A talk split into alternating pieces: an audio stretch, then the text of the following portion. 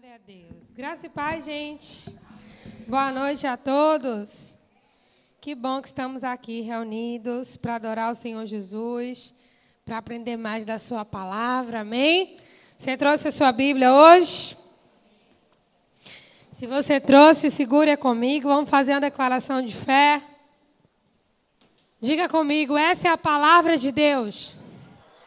Eu sou o que ela diz que eu sou. Eu tenho o que ela diz que eu tenho. Eu posso o que ela diz que eu posso. E nessa noite eu vou receber a santa, poderosa, inerrante, sempre viva palavra de Deus. E eu não serei mais o mesmo. Nunca, nunca, nunca. Se você crê, diga eu creio. Eu também creio que estou sendo transformada de glória em glória. Amém. Abra sua Bíblia comigo no Salmo 139, no verso 13. Salmo 139, verso 13.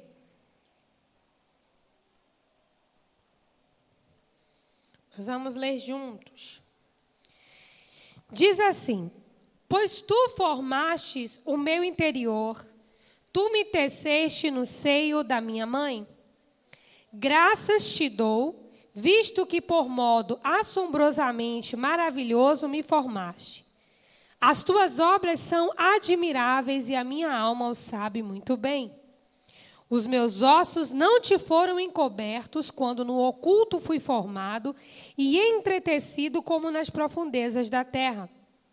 Os teus olhos me viram a substância ainda informe, e no teu livro foram escritos todos os meus dias cada um deles escrito e determinado, quando nenhum deles havia ainda. Amém?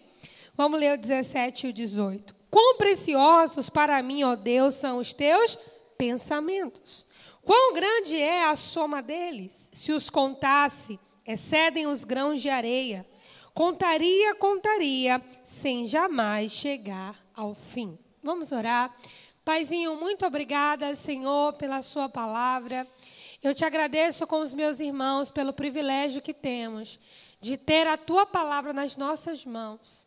Pelo privilégio que temos, ó Deus, de termos o Teu Espírito Santo nos alimentando através dela, nos dando revelação, discernimento, nos dando iluminação no entendimento. Nós te agradecemos, Senhor, por essa noite, por esse tempo aqui pelas bênçãos do Senhor nesse dia, pelos livramentos do Senhor nesse dia. E oramos pedindo que o Senhor nos inspire e nos alimente na Sua palavra. Somos teus filhos, estamos sentados na tua mesa. Nós pedimos, papai, fala conosco nessa noite, daquele jeito que só o Senhor sabe fazer. Em nome de Jesus nós oramos. Você pode dizer amém. amém. Glória a Deus. Nós vamos falar hoje, queridos, sobre como o mundo espiritual cria destino. Destino é criado, né? Mas nós vamos aprender sobre isso hoje, tanto do lado da luz quanto do lado das trevas, né? E às vezes a gente não percebe quais são as ferramentas que o mundo espiritual usa para criar isso. E de modo simples, bem simples, a gente vai resumir isso em três perguntas. Diga comigo: onde, como e com quem? Todas as vezes que Deus for criar algo para você, para que você viva, e o desejo dele é que você se deleite nisso, porque os pensamentos do Senhor são pensamentos de paz, amém? E não de mal. Essas três perguntas estarão envolvidas: onde, com quem e como. Da mesma forma, Satanás. Todas as vezes que ele for criar um plano maldito para a sua vida, ele vai se utilizar dessas três perguntas: onde, como e com quem. Para a gente entrar na mensagem, eu preciso conceituar destino para vocês. Irmãos, e pensa num assunto que a igreja deveria saber na ponta da língua.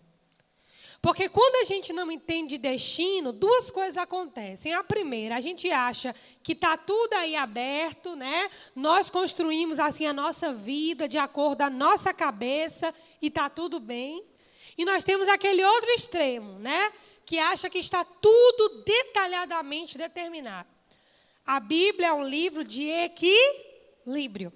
Algumas coisas estão de fato determinadas, mas Deus deu ao homem a capacidade de construir o seu próprio destino, dando escolhas dentro de circunstâncias determinadas. E quando Deus fez isso, o final é sempre o bem. Amém? A Bíblia diz que todas as coisas co co cooperam e juntamente contribuem para o bem daqueles que amam a Deus e são chamados segundo o seu propósito.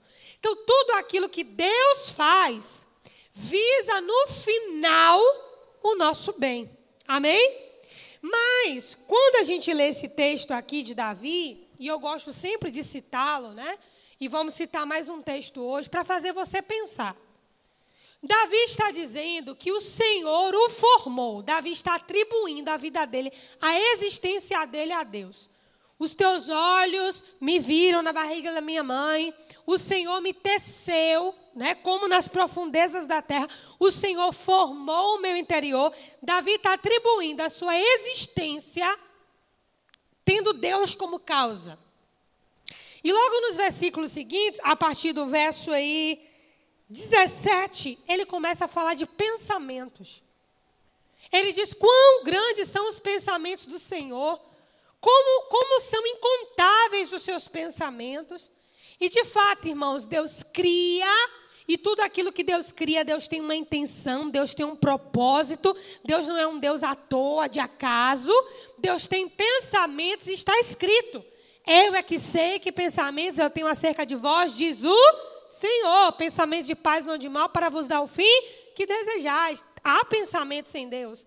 Né? A Bíblia diz: ó, a profundidade das riquezas, tanta sabedoria e do conhecimento, quão insondáveis, Senhor, são os teus pensamentos e os teus caminhos. E aqui a Bíblia está dizendo, Davi está dizendo, como são grandes os seus pensamentos. Isso significa que Deus cria o indivíduo e ele cria pensamentos para esse indivíduo. Deus tem intenções para esse indivíduo. Deus tem planos para esse indivíduo que ele criou. E aí Davi disse: Olha, no teu livro, os meus dias eles foram escritos. Eu queria que você fosse comigo aí para o verso 18. Os teus olhos me viram substância ainda informe, e no teu livro no livro do Senhor foram escritos todos os meus dias, cada um deles escrito e determinado quando nenhum deles havia ainda. Quando a gente lê esse texto de modo isolado, parece que Deus está formando uma marionete, não é assim? De forma isolada, parece que Deus está formando uma marionete. Mas não é assim. Isso significa, irmãos, que de fato Deus tem um plano para minha e para a sua vida antes do nosso nascimento. Isso não significa que nós estamos vivendo o que está escrito. Significa que Deus escreveu. Amém? Não significa que estamos vivendo o que Deus escreveu. Significa que Deus escreveu. Deus determinou os nossos dias, não os nossos atos. Amém? Deus determinou os nossos dias, não as nossas escolhas. Pastora, mas por exemplo, aquela história lá de Jonas, ali não mostra que Deus é quem determina o destino? Vamos avaliar? Deus queria que Jonas fosse para onde? Nínive. Jonas foi para onde? Para Tarsis. Ele teve ou não teve escolha? Teve. Ele foi para Tarsis. No momento em que a tempestade está lá no barco, Jonas se revela, é jogado no mar, a misericórdia de Deus o alcança no, no vento do peixe, ele se arrepende e, e o peixe devolve ele em Nínive. Ele teve escolha de pregar ou não pregar quando chegou em Nínive? Teve. Teve. Ele pregou em Nínive, cumpriu a sua missão e o povo se arrependeu. Amém? Jonas teve a escolha de se alegrar ou de se entristecer por isso? Teve. Quando o Senhor colocou uma planta para cobrir a careca dele, não é para aliviar o calor, mas o Senhor também mandou um bichinho roer lá a planta e a cabeça de Jonas fica ali fritando naquele sol quente. Deus estava dando a Jonas escolha? Estava. Irmãos, embora Deus conduza, conduzir não é determinar os detalhes da nossa vida, senão o lugar de Deus de juiz seria uma mamata. Como ele vai julgar algo que ele mesmo causou? Como Deus vai julgar Judas? Se foi ele mesmo que teria criado Judas para matar Jesus. Perdão, para trair Jesus. Que culpa Judas teve? Se ele já nasceu predestinado para trair o Senhor. Você concorda com o que eu estou falando? Pense. Se Deus é juiz, é porque o homem é livre, ainda que num determinado perímetro bem grande, mas é livre e Deus vai julgar a obra. Deus não vai julgar a existência, porque foi Ele que nos criou, ok? Mas as nossas obras Ele vai julgar. Lá em Eclesiastes está escrito que Deus, lá Salomão, já velhinho, ele diz: Olha, o fim de tudo é teme a Deus. Salomão disse: Olha, não vai haver limite para se fazer livro. Você vai estudar, estudar e não vai conhecer tudo. É como se ele dissesse: Vai e segue o conselho de quem estudou demais. Não haverão limites para fazer livros. Mas aprende. O fim de todos esses livros, de tudo que você vai estudar, de todo conhecimento que você vai adquirir, é teme a Deus. Está lá em Eclesiastes 12. Porque Deus há de trazer juízo a todas as obras, quer sejam boas, quer sejam más. Deus não vai julgar a existência do ser humano, mas ele vai julgar as obras desse ser humano. Então, quando a gente fala de destino, eu estou falando de algo que eu crio com Deus ou eu crio com Satanás. Você está comigo? Amém, gente? Destino é criado. É claro que algumas coisas estão determinadas por Deus. Qual delas? Vou dar um exemplo para você. Quando Noé saiu da arca, o que foi que Deus disse para Noé? Enquanto a terra durar, não foi assim? Haverá o quê? Noite e dia, frio e calor, semeadura e colheita. Deus determinou. Isso aqui está estabelecido, homem nenhum vai mudar. Do jeito que a terra teve um princípio, a terra terá um fim. Ninguém vai mudar. O dia do juízo, ninguém vai mudar. As bases de fundação da terra, o modo como o universo foi criado, isso está determinado. O julgamento dos anjos, julgamento de Satanás, o nosso próprio fim. Como as coisas vão acontecer, Deus já determinou. Agora, irmãos, as coisas que Deus não determinou é a parte que nos cabe. E isso é criado. E a gente cria destino através de escolhas. Você está comigo? Eu não estou mandando você escolher sobre o impossível. O impossível é impossível. Mas existem coisas que nós podemos criar. E são essas coisas, essas coisas que vão dizer se a nossa vida vai ser uma bênção ou se vai ser um monte de problema o resto da nossa existência. E eu queria basear isso numa história que eu meditei, eu achei fantástica. Onde come com quem? Abra comigo em João 18. Nós vamos ler João, Evangelho de João, capítulo 18, verso 15. João 18, 15. Simão Pedro e o outro discípulo seguiam a Jesus. Esse outro é o próprio João. Sendo esse discípulo conhecido do sumo sacerdote, entrou para o pátio deste com Jesus. João está dizendo, esse todas as vezes que eu leio aqui que você vê a palavrinha outro, João está falando dele mesmo, certo? Isso aqui é o momento em que Jesus está sendo interrogado. Vamos ler novamente. Verso 15. Simão Pedro e o outro discípulo seguiam a Jesus. Quem é esse outro discípulo? João. Sendo esse discípulo conhecido do sumo sacerdote, em, perdão, entrou para o pátio deste com Jesus. Pedro, porém, ficou de fora, junto à porta. Preste atenção. Saindo, pois, o outro discípulo, que é João, que era conhecido do sumo sacerdote, falou com a encarregada que fosse até a porta e levasse Pedro para dentro. Então a criada encarregada da porta perguntou a Pedro: Não és tu também um dos discípulos desse homem? Não sou, respondeu ele.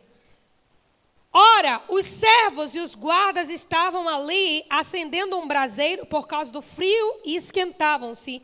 Pedro estava no meio deles, esquentando-se também. Essa aqui foi a primeira vez que Pedro negou Jesus. Deixa eu dar o panorama para vocês. Jesus foi julgado seis vezes até a cruz. Ele teve três julgamentos dentro dos judeus e três julgamentos dentro dos romanos. Ok? Até que Pilatos lava as mãos. Nesse momento aqui, que Jesus está passando pelo primeiro julgamento, assim que ele despede os discípulos, na verdade ele cura a orelha que do, do rapaz que Pedro corta. Jesus diz: Olha, eu estou aqui, deixa eles irem, né? Em outras palavras, se é de pegar alguém, me pega, mas deixa os discípulos irem. Os dez discípulos ficam juntos. Pedro se afasta. Pedro entrou em conflito naquele momento. Pedro se afastou. Só que Pedro acompanhou Jesus de longe. João estava dentro do pátio do sacerdote. Nesse momento que Jesus está sendo julgado. Quando João vê Pedro longe, digamos que aqui é João e Pedro está lá no bazar. João diz assim para uma encarregada: vai lá e bota Pedro para dentro, traz ele para cá. Essa primeira criada que está indo lá, não está indo peitar Pedro. Não está indo dizer desaforo para Pedro.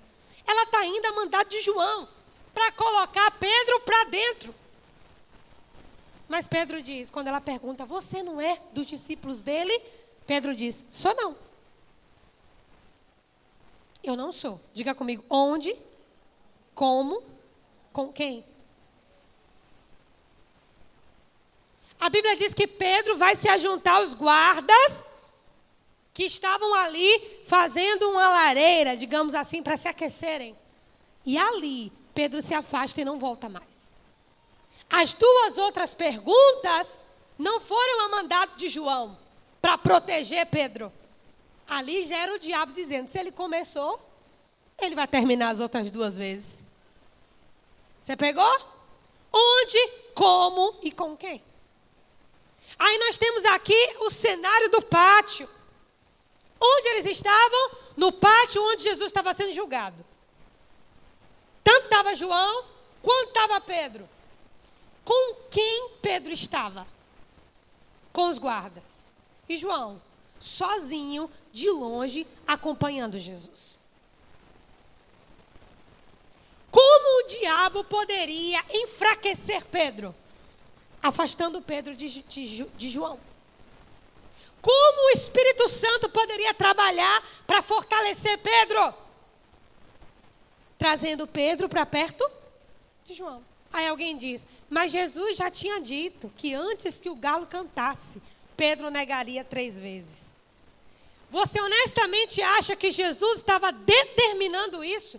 Quando o próprio Jesus, antes disso, falou: Olha, o diabo pediu a sua vida a Pedro para se andar como trigo, mas eu roguei por ti.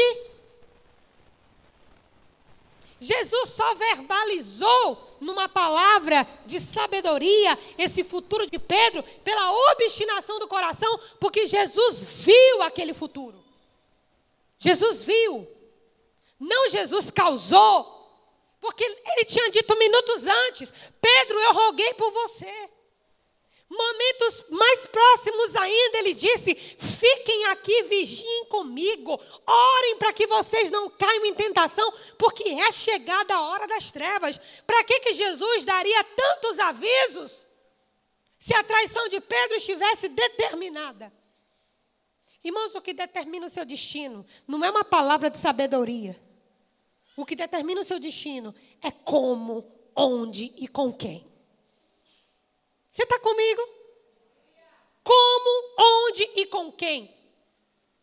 Essa palavra de João, na tentativa de trazer Pedro para perto, porque João já conhecia o perfil de Pedro. Um explosivo é facilmente reconhecido em qualquer lugar, sim ou não? Facilmente reconhecido. A pergunta é, para mim e para você nessa noite: onde você está? Com quem você está? E como você está? Não são essas perguntas separadas. Juntas. Como? Onde e com quem? Você pode dizer, pastor, eu estou na Gervásio Araújo de Souza, Natalá, em Aracaju. Será? Será? Lembre-se que o mundo espiritual não vê as coisas como nós vemos, amém? Uma coisa, quando Paulo foi julgar aquele menino que estava tendo um caso com a mulher do pai, Paulo disse o quê? Olha, eu estou longe, mas em espírito eu estou com vocês. Paulo estava longe ou estava em Corinto? Estava longe, mas estava em Corinto. Então o mundo espiritual vê as coisas de uma maneira diferente. Como, onde e com quem? Aqui está a importância da coinonia, da comunhão. Eu comentei com minha mãe ontem, gente, comunhão não é unanimidade de pensamento, é unanimidade de propósito. Nós não precisamos aqui na igreja pensarmos igual sobre tudo. Nem eu quero isso.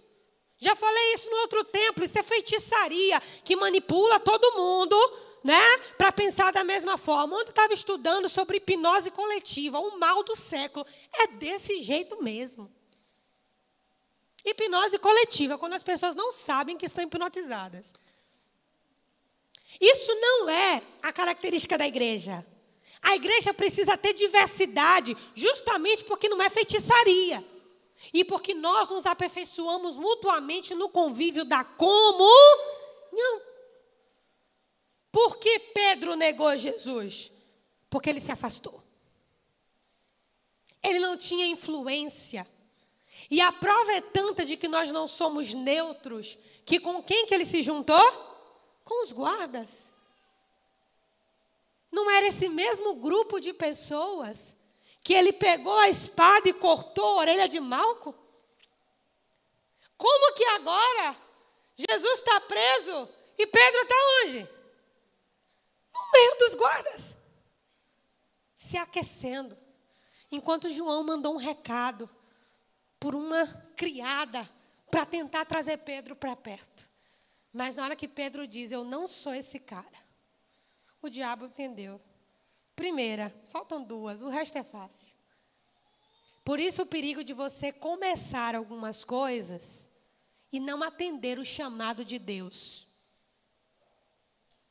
Por isso é o perigo da gente confiar na gente mesmo. João podia ser o mais novo dos discípulos, mas era quem Jesus estava usando. A misericórdia de Deus ali para trazer Pedro perto. Então, querido, destino aqui não é antes que o galo cante três vezes me negarás. Destino aqui é como, onde e com quem.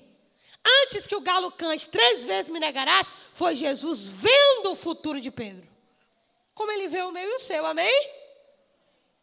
Mas antes disso ele falou: Pedro, o diabo pediu você.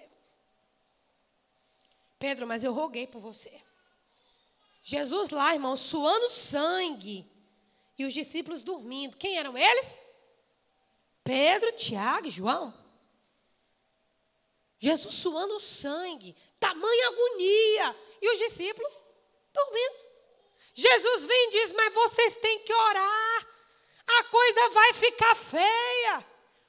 Os discípulos não estavam entendendo, mas Jesus já sentia os soldados se aproximando. Jesus já sentia a cruz, irmão. E os discípulos lá. Antes de negar a Jesus, o trabalho do diabo vai ser o mesmo daqueles dias. É manter o povo? É manter o povo? É manter o povo dormindo. Você está comigo? Se mantém o povo dormindo, negar Jesus é uma questão de tempo. É por isso que o seu despertamento espiritual deveria ser a coisa mais importante da sua vida nesses dias. Irmãos, eu já falei para vocês aqui que, mesmo na aba, eu nunca gostei de estudar escatologia. Primeiro, eu comecei a me questionar o porquê. Primeiro, quando eu era criança, que minha mãe fazia aqueles seminários, que eu via aqueles bichos, aquelas cabeças, eu tinha eu morri de medo. Quando eu fiquei maior, já não era um medo, porque eu sabia que era um desenho. Você acredita, mãe, que eu tenho memória até hoje, um caderno da senhora de capa verde, que tinha esses bichos lá? Ainda tem? Traz, bota, tira a foto, posta no grupo da igreja. Os bichos horrorosos. Mas depois de criança, não era mais os bichos, é porque eu achava complicado. Depois que eu fui ficando mais velha e Deus foi me chamando para a palavra, eu entendia. Cada um tem um chamado para uma coisa, a minha não é essa. Mas é incrível como nós achamos que podemos escolher as coisas de Deus, né? Irmãos, mas por mais que eu me afastasse, não é que o negócio me chamava? De um jeito ou de outro, Deus sempre me atraía. Um dos maiores influenciadores do meu ministério chama-se Natan Rufino. Um dos melhores, se não o melhor, professor de escatologia a nível de América Latina. Um dos maiores influenciadores do meu ministério. E com Natan, eu comecei a olhar a escatologia com outros olhos, porque ele é apaixonado por isso. Eu comecei a, a me apaixonar. Hoje, de boa. Hoje é minha paixão já. Mas quando a gente começa a estudar um pouquinho, você fica perturbado. Irmãos, e eis que a perturbação chegou na minha vida. Irmãos, e no auge da minha perturbação, eu falei, Senhor, olha, sou casada, mãe de três, ainda tem igreja.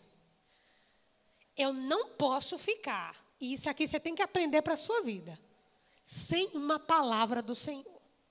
Irmãos, revelação, entendimento é muito bom. Mas a palavra de Jesus sobre aquilo é melhor ainda. A estrela levou os magos até Jesus, mas a fé levou o coração dos magos ao menino lá no becinho. Então caminha junto. Compreende o que eu estou falando? Alguns compreendem. Amém? E eu falei, Senhor, e agora? Comecei a estudar, comecei a estudar. E ontem, nos momentos de agonia, essa agonia em oração. Em oração. Quando alguém me manda umas mensagens lá, pastora, fulano da igreja fez isso comigo, eu digo o quê? Eu digo, meu Deus, o povo está nesse nível. Ô, oh, Senhor. Pastor, não vou mais para a igreja não, porque fulano não sei o quê. Eu digo, meu Deus, me ajuda. Aí vai dando agonia, vai dando agonia, irmãos. Mas ontem, pense que a espada do Senhor entrou no meu coração assim, a palavra. Clara como a luz da aurora. Não tente preservar a sua vida. Agora é a hora de você derramá-la. Aquele que tenta preservar a sua vida, perderá. Mas aquele que perder a sua vida por amor de mim, então não adianta estudar escatologia tentando se precaver dos males do mundo.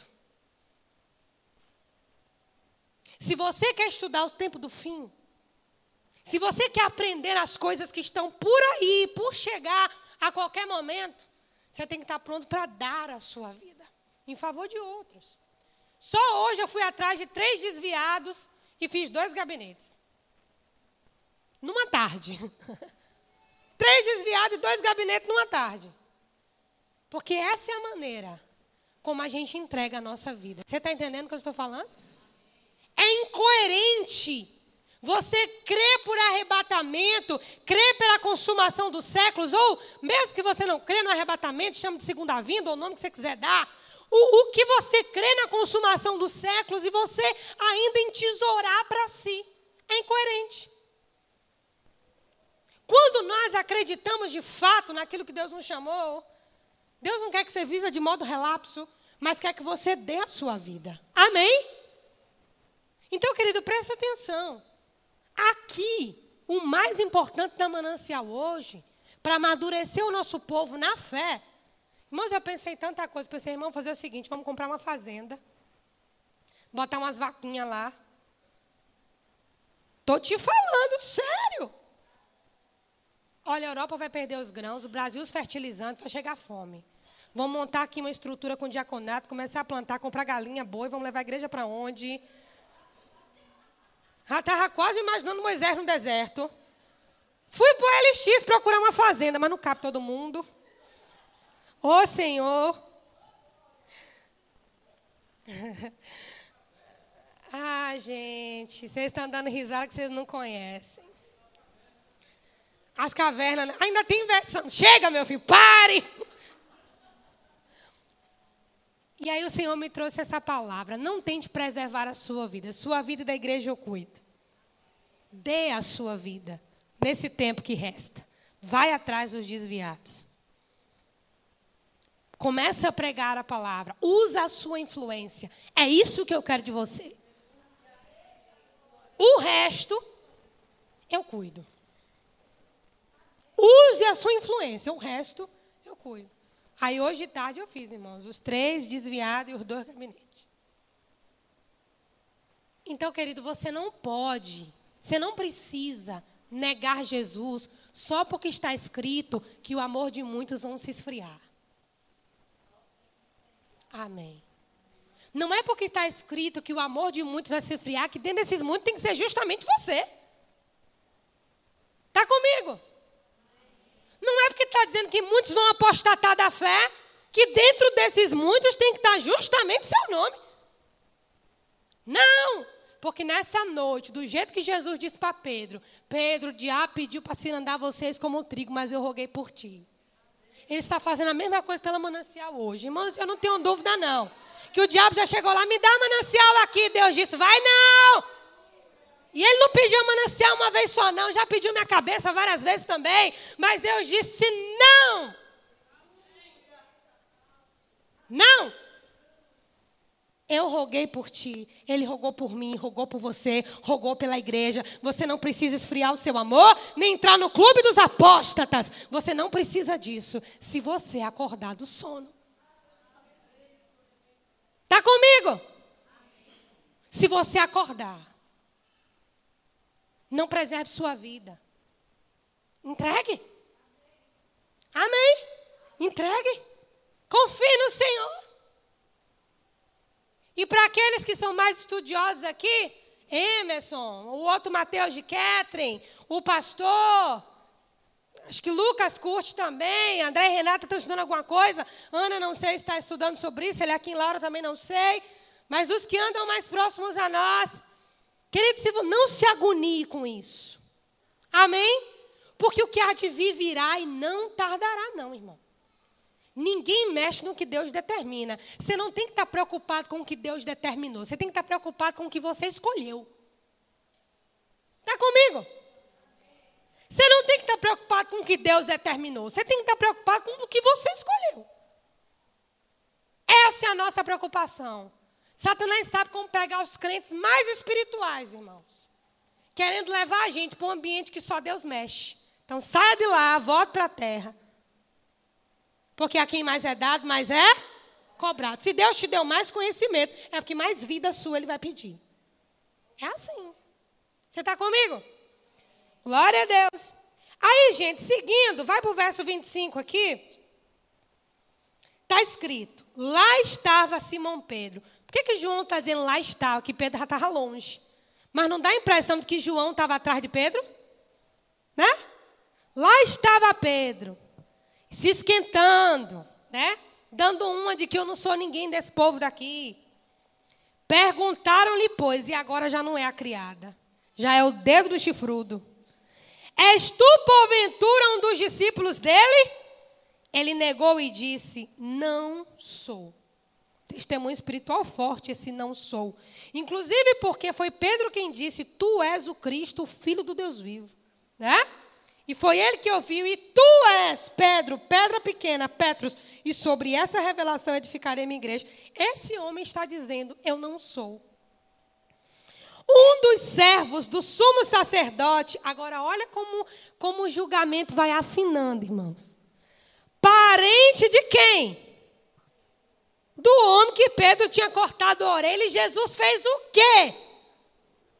E quem estava lá? Pedro. Mas a gente nunca está sozinho, irmão. Pedro, mais uma nuvem de testemunhas.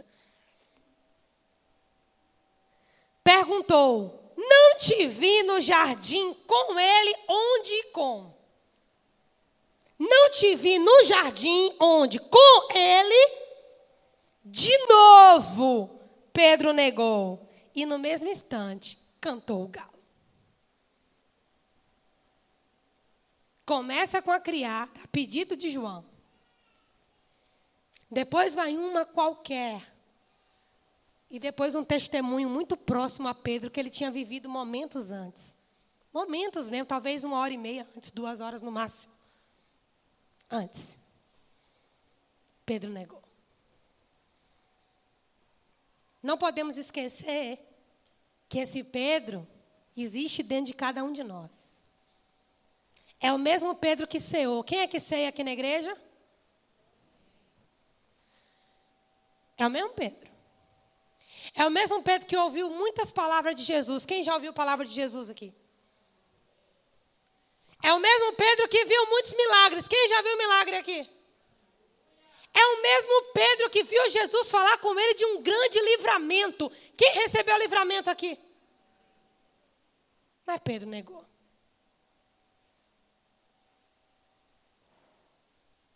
Queridos, e para terminar, destino é, diga comigo, a soma da misericórdia de Deus, a soma da intencionalidade de Deus e o livre-arbítrio do homem. Destino. Soma da misericórdia, soma da intenção ou propósito, como queira chamar e a escolha do homem. Nessa noite, sabe que tempo nós estamos vivendo? Paralelo àquele tempo ali que Jesus ia ser entregue. É o nosso tempo. Por isso vamos despertar, dar valor às coisas eternas, não deixar o medo tomar o nosso coração. Amém? E dar a nossa vida. Tem uma música que eu ouvia quando o Iaguinho nasceu. Ela, ela era de um CDzinho lá do Robortella, do Clamor pelas Nações. E ela dizia assim: Te dou minha fidelidade, entrego tudo a ti, meu rei. Um voto que o mundo não entenderá Lealdade a Ele é tudo. Te dou minha fidelidade.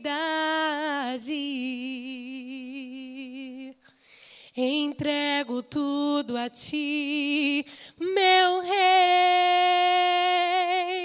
Um voto que o mundo não entenderá.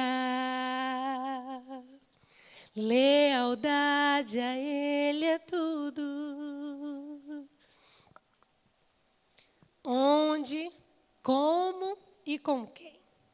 Onde você está? Como você está? E com quem você está? Isso aqui vai definir o seu futuro. Amém? A mesma palavra de sabedoria que estava sobre Jesus continua sobre a sua palavra, que é a maior de todas as profecias. E nessa palavra ele nos deixou claro: voltarei para vós, para que onde eu estiver, vocês estejam também. Amém. Então não ache que seu destino é acaso. Não ache que é o diabo que está construindo sua história, ou os demônios trabalhando, construindo seu futuro. Não, não, não é assim. Onde, como e com quem? Onde, como e com quem? Onde você está, como você está e com quem você está. Isso faz o seu destino. Trabalhe junto com o Espírito Santo nisso. Alinhe o seu coração com o Senhor. Receba descanso, como eu recebi nessa madrugada hoje. Ou descanso glorioso, irmãos. Eu acho que até meus cabelos caíram. Eu estava achando meu cabelo mais fino. zelo, medo. Mas quando o Senhor nos visita, Ele equaliza a nossa alma. Amém? O Senhor equaliza a nossa alma, o Senhor nos alinha. Então você não precisa ter medo do amanhã. Amém? O seu Jesus já está lá, o meu Jesus já está lá. Mas você vai fazer o quê? Dando a sua vida. Cata uns três contatos no WhatsApp aí. Manda uma mensagem para alguém. Alguém que está desviado, se afastou dos caminhos do Senhor. Alguém que está longe. Fala que faz falta. Que você está orando. Se importa. Amém? Faz isso. Olha para os seus familiares. Refaz os laços. Aleluia. E deixa Jesus te usar como uma ferramenta de restauração. Isso é buscar o reino e a sua justiça. E as demais coisas não serão acrescentadas. Você pode se colocar em pé. Oh, Senhor. Glória seja dadas ao teu nome, Pai. Santo, santo é o seu nome, Senhor. Nós te adoramos, Jesus.